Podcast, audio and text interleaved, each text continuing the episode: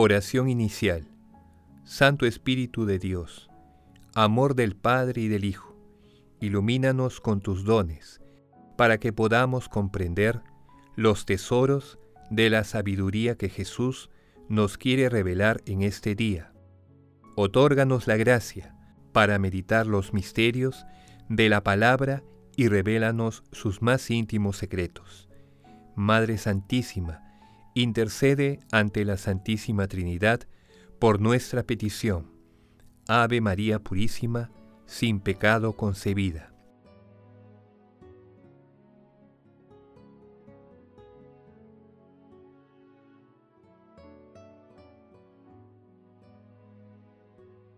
¡1! Lectura. Lectura del Santo Evangelio según San Lucas 20, 27, 38. En aquel tiempo se acercaron a Jesús unos saduceos que niegan la resurrección y le preguntaron, Maestro, Moisés nos dejó escrito, si a uno se le muere su hermano, dejando mujer, pero sin hijos, cásese con la viuda y dé descendencia a su hermano. Pues bien, había siete hermanos, el primero se casó y murió sin hijos, y el segundo y el tercero se casaron con ella, y así los siete murieron sin dejar hijos. Por último, murió la mujer. Cuando llegue la resurrección, ¿de cuál de ellos será la mujer? Porque los siete han estado casados con ella. Jesús les contestó, En esta vida hombres y mujeres se casan, pero los que sean juzgados, dignos de la vida futura y de la resurrección de entre los muertos, no se casarán, pues ya no pueden morir, son como ángeles, son hijos de Dios porque participan en la resurrección, y que resucitan los muertos, el mismo Moisés lo indica en el episodio de la zarza, cuando llama al Señor, el Dios de Abraham, el Dios de Isaac, el Dios de Jacob.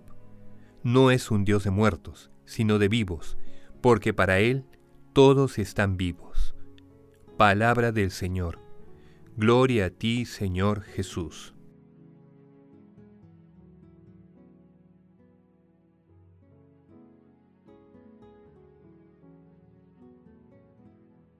Yo soy la resurrección y la vida.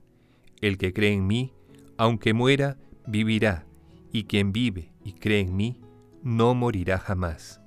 Juan 11, 25-26 el pasaje evangélico de hoy también se encuentra en Mateo 22, 23, 33 y en Marcos 12, 18, 27. Los saduceos negaban la espiritualidad e inmortalidad de las almas, así como la resurrección de los muertos. Por ello, en un ataque planeado a través de la pregunta que hicieron, querían ridiculizar la propuesta de la resurrección de los muertos que hacía Jesús. En tal sentido, alegan la ley mosaica del levirato que se encuentra en Deuteronomio 25, 5-10. La respuesta de Jesús trae por los suelos todos los argumentos de los saduceos. En primer lugar, Jesús afirma que el matrimonio es una realidad temporal, necesaria para la prolongación de la especie en segundo lugar, en la resurrección no habrá necesidad de conservar la especie, ya que la resurrección no es la simple prolongación de esta vida, sino un estado de vida absolutamente pleno, donde ya no habrá necesidades que satisfacer.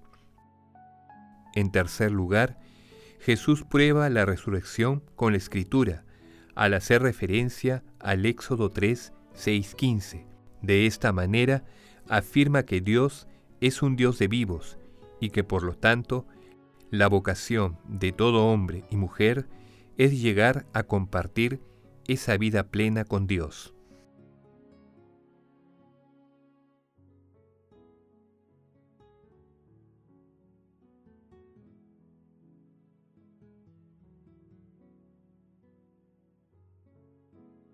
Meditación Queridos hermanos, ¿cuál es el mensaje que Jesús nos transmite a través de su palabra?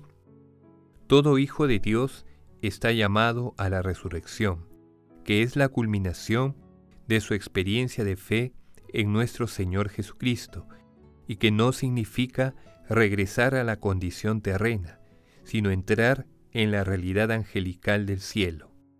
La resurrección debe ser la esperanza que nos anime en la vida y que nuestro Señor Jesucristo ha prometido a quienes lo siguen con el corazón y ponen en práctica sus enseñanzas.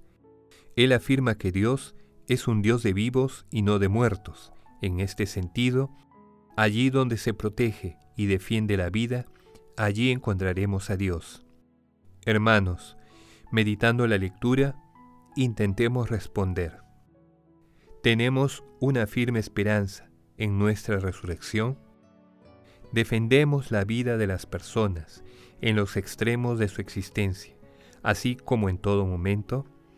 Que las respuestas a estas preguntas nos ayuden a abrir nuestro corazón a la dulce esperanza de la resurrección. Jesús María y José nos aman.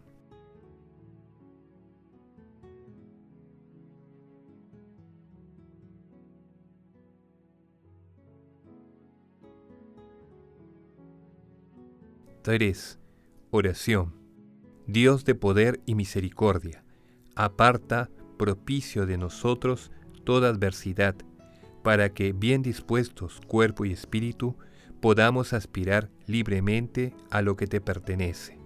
Amado Jesús, ten piedad de los difuntos y ábreles la puerta de la mansión eterna. Madre Santísima, Madre de la Divina Gracia, intercede ante tu amado Hijo por nuestras peticiones. Amén.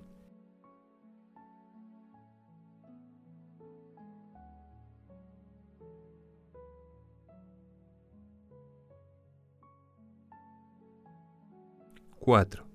Contemplación y acción. Hermanos, contemplemos a nuestro Señor Jesucristo con una homilía de San Juan Pablo II. Hace pocos días hemos recordado a nuestros difuntos y hoy la palabra de Dios nos dice algo más acerca de la muerte y de la vida eterna. Además, se aproxima el fin del año litúrgico, por lo cual la Iglesia nos pide meditar sobre las realidades últimas de la historia de la salvación e identificando el año litúrgico con nuestra vida, vemos la necesidad espiritual de afirmar nuestra fe en la vida eterna. El hombre contemporáneo vive su cotidianeidad en una vida a menudo frenética, por lo cual fácilmente olvida la dimensión futura de su existencia. De aquí la urgente necesidad de meditar sobre el fin de la felicidad última, más allá del término de la miseria humana. Creer en la vida eterna y en la resurrección de los muertos no es un acto de fe sin valor para la vida presente, en cuanto justamente la fe ayuda a comprender la alta dignidad del hombre y su destino eterno. Redimensiona la preocupación por los bienes terrenos y presenta en sus justas proporciones las diversas realidades, respetando la jerarquía de los valores. La resurrección de los muertos es una de las verdades fundamentales de nuestra fe, que proclamamos solemnemente cada vez que rezamos el credo. Espero la resurrección de los muertos y la vida eterna. Este es un tema que ya era conocido en el Antiguo Testamento, como nos lo transmite la primera lectura, que presenta el relato del martirio de los siete hermanos macabeos y de su madre. Es una lectura que por su vivacidad y su carácter dramático ha tenido una fuerte influencia en muchos de los primeros mártires cristianos. De ella surge la certeza de la resurrección, y al mismo tiempo la seguridad de que también los que han hecho el mal resucitarán, pero no para la vida, sino para recibir el justo castigo de su injusticia y su maldad. Los siete hermanos manifiestan su heroica fortaleza enfrentando el martirio con la plena convicción de la fe, que alienta la esperanza de resucitar a una nueva vida. Es realmente conmovedor su testimonio, y de modo particular la del segundo de ellos, que responde al tirano con la certeza de que el Rey del universo nos resucitará a una vida nueva y eterna. Aún más sincera y explícita es la convicción del tercer hermano, que afirma, del cielo he recibido estos miembros, de él espero tenerlos nuevamente. Es también clara la fe en la resurrección del cuarto hermano. Es preferible morir a mano de los hombres cuando se tiene la esperanza de Dios de que por él seremos nuevamente resucitados. Pero la palabra definitiva sobre la resurrección la encontramos en el pasaje evangélico, en el cual Jesús supera tanto la idea que tenían los fariseos que concebían la resurrección como un retomar y continuar la vida presente, como la de los saduceos que la negaban por completo. Los saduceos, aun siendo adversarios teológicos de los fariseos, se unen con ellos para tenderle una trampa a Jesús y le plantean una pregunta amparada en la ley del levirato que mandaba a un judío casarse con la viuda del hermano muerto, si éste no hubiera tenido hijos. El caso límite que le proponen a Jesús es el de una mujer casada sucesivamente con siete hermanos. En la resurrección, ¿de cuál de ellos será considerada esposa? En su respuesta, Jesús distingue claramente la vida en este mundo y en el otro. Los hijos de este mundo toman mujer y marido. Esto sucede, podemos decir, porque saben que morirán y entonces se preocupan de dejar una descendencia, según el mandato dado por Dios desde los orígenes. Los hijos del otro mundo no pueden morir, puesto que viven en el mundo de Dios, es decir, en el mundo del Espíritu, y por tanto en una situación diferente de la terrena, también por lo que se refiere al matrimonio. Ellos gozan de la filiación de Dios, participan de su misma vida, comparten plenamente la comunión con Él, porque Dios es el Dios de los vivos. En definitiva, si se nos ha prometido la resurrección de los muertos, Jesús, primicia de los resucitados, nos acompañará en nuestro caminar terreno para poder gozar después con Él la gloria de la vida nueva. El amor todo lo puede Amemos, que el amor glorifica a Dios.